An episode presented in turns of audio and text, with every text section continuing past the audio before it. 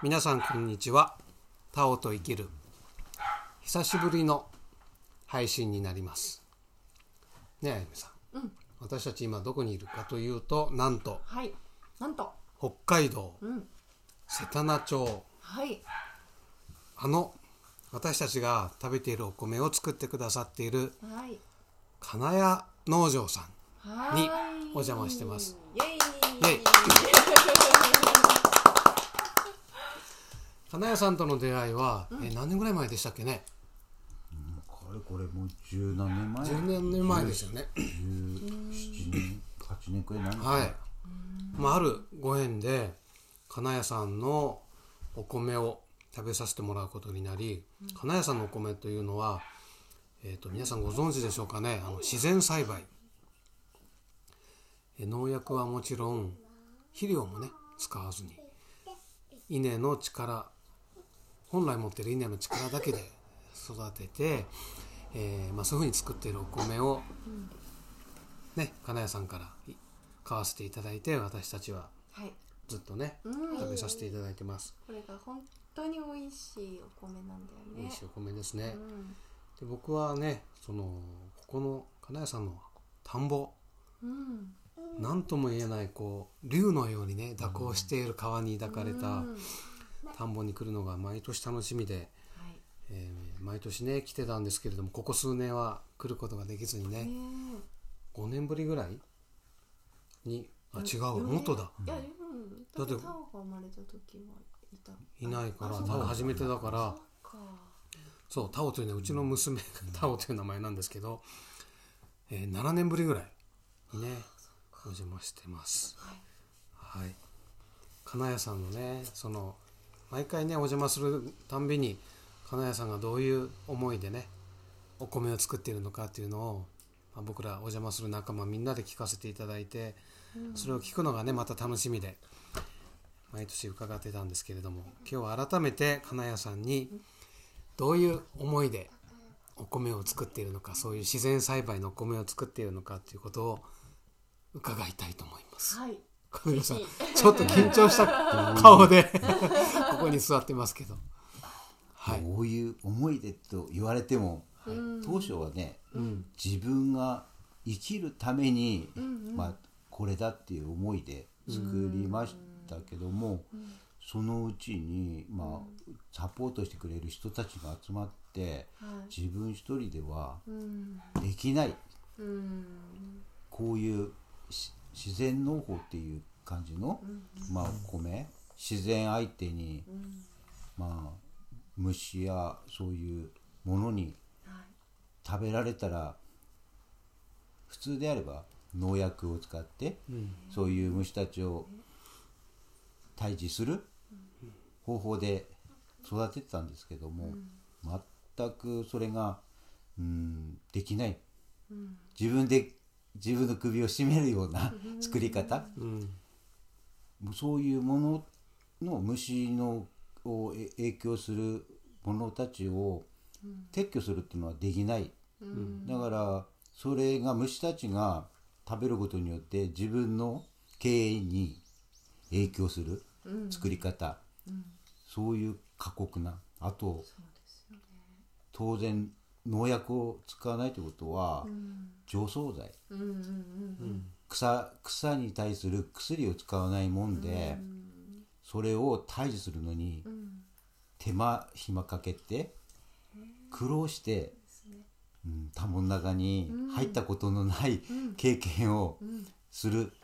本当にまあ普通であれば、田んぼの中昔で作ってる人はほとんど田んぼに入って作る作り方だったんですけども、現代農業は機械化になって田んぼに入るっていうのはもうそういう時代ではないっていう、そういうものづくりうん。だから決して甘くはない。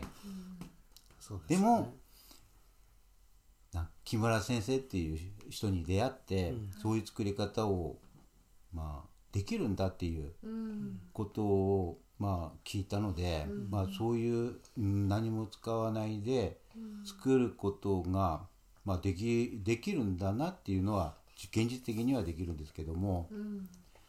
これほどすごいか過酷なものだとはまあ自然米をやって、まあ、12年目になりますけども、無我夢中で12年になったんですけどもいま、未だに、まあ、これといって、まあ、何がいいのかわからないままで12年が過ぎますけどもでも自分の米をそういうふうにして送っあの作ったものに対して、あの秋になるとあの美味しいと言って食べてくれる人がいるっていうことに、うん。今までだったらあの直接農協に出荷するんで、自分の米が誰が食べてるかわからない状態でうん。いたんですけども見える形で、うん。自分の米が誰が食べて、うん、どういう感情で食べてるのかっていうことが、うん。この米作りをやって気づかされてうん。だ自分の米っていっぱいの人がたくさんの人に喜ばれてるんだなっていうそういう気持ちを知った時点からうん過酷なことにまあなんつうかねそういうふうにして努力をすることによって喜んでくれる人がいるんだなっていう思いで12年が経って12年か。12年。ね。僕らお手伝いさせていただいたのが何年前ですかね？8年とかうーん。7年とか8年ぐらい前からでしょうかね。ね。ねそれからずっとこう見させていただいてますけども草取りとかがね大変でね。ねえ最初その頃はね金谷さんも一人でねやってて今はね則和さんがね息子さんの則和さんが一緒にねやってらっしゃってあのだいぶ僕らから見てもあよかった則和さんがやってくれてって思いますけどね。本当に苦労してね美味しいお米を作っていただいて私たちも感謝してますけど僕一番感動したのが金谷さんあれあの稲刈りの前だっけ？あの田んぼにね祭壇を作って、は神様にね。神様にね、あの卵とんお塩とか、ね。お酒とか捧げて、それから稲刈りをはい。されますよね、はいはい。その写真を見ても涙が出そうになってうんお米作りってこうこんな気持ちでねうん。お米作ってる方いるんだなと。もうそれを食べさせてもらってるんだなと思うとね本当に嬉しいなと思ったんですよね。自分もやっぱりうん。人間の力ではできない、やっぱりみんなの力とやっぱり神様ってうん。ここ,、ここにやっぱり存在するんだなっていはいう思いで、うんやっぱりなんか後押しされる感じ、なんかね出ないと普通の人では 長続きしないますねですよね。やっぱりなんか見えないものに応援されてるなっていううねん感じがしますよね。本当になんか金谷さんってねあの信心深いじゃないですか。はいねあの北海道神宮の頓宮のね、はい。ある催し物にねはい。僕も毎年声かけていただいて参加させていただいてるんですけれども、まあ、今年はねコロナの影響でありませんでしたけど、なんかそういう米作りをねなんかただの農家で農家さんじゃなくて、なんかちょっと違った次元でねお米を作ってるなっていうのをこう見させていただいてだからたくさんの人にね紹介したいんですよね。だから金谷さんのお米貴重でなかなかもう手に入らないんですけど 僕の身の回りでももう新米取れたらねうん。欲しいっていう方がやっぱりたくさんいらっしゃって今年はねたくさん取れればいいなと思ってるんですけどね。今年は調子いいんですよね。調子は良さそうに見えますね、今のところね、今のところね。こればっかりはね、天候とまあなんつうかね、はい。うん、秋になってみないば分かんないもあるしね。ですね、うん。だからサラリーマンと違ってやっぱり1年1回の勝負でもう努力しても報われないうん。時もあるし、はい。でもなんつうかな何も取れないっていうことはないから、まあね 何十キロか何百キロか分かんないですけども。でも、うん、自まあそれなりにやっぱり今年はなんか順調にはい。生育してる感じ、なるほど。うん、多分ねこのラジオ聞いてくださってる僕の友達もね、うん。あのこれを聞いて、あじゃあ秋は食べれるんだなって。欲しいっていう人が、ね、ほっとしてる人がねいるかもしれませんけどね。うね。ん。食べれますね多分。ね、うん。このまま順調にねうん。いってほしいですよね。はだからみんなの祈りがやっぱりいうん。米に伝わるっていうかね、はい。やっぱり食べたいっていう人がいっぱいいるんだなって思えばやっぱり、うん実りそうな気がします。ね、はい。のりかずさんもよろしくお願いします。ね、寡黙なあの息子さんでね、のりかずさん黙々とね、田んぼの作業をされてるのを見ててね、心強いなと思ってますけど。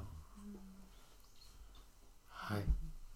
あゆみさん、ちょっと遠くにいますけど、なんか今日はあんまり話に参加しないですけど、うんうんうんねもうちょっとこう近づいてきて、何かお話ありますか？そう金谷さんの田んぼ今日もうん。ね、見ましたけど、ねえ。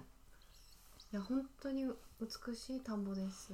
なんかもう大好きな田んぼ。ね。本当になんかみんなみんななんか大大事な人連れてき来てみ来たいなって思う。本当に素晴らしい田んぼだなと思ってます癒されますよね。うんはい。もうでももう今日は時間がそろそろ時間ですまね。た次の時にまた聞きたいことがありますあ、そうですか。はいじゃあ次回もはい次回もこの引き続き収録ということで、わはいかりました。はい。それではタオと生きる今回も最後まで聞いていただきましてありがとうございました。また次回お楽しみに。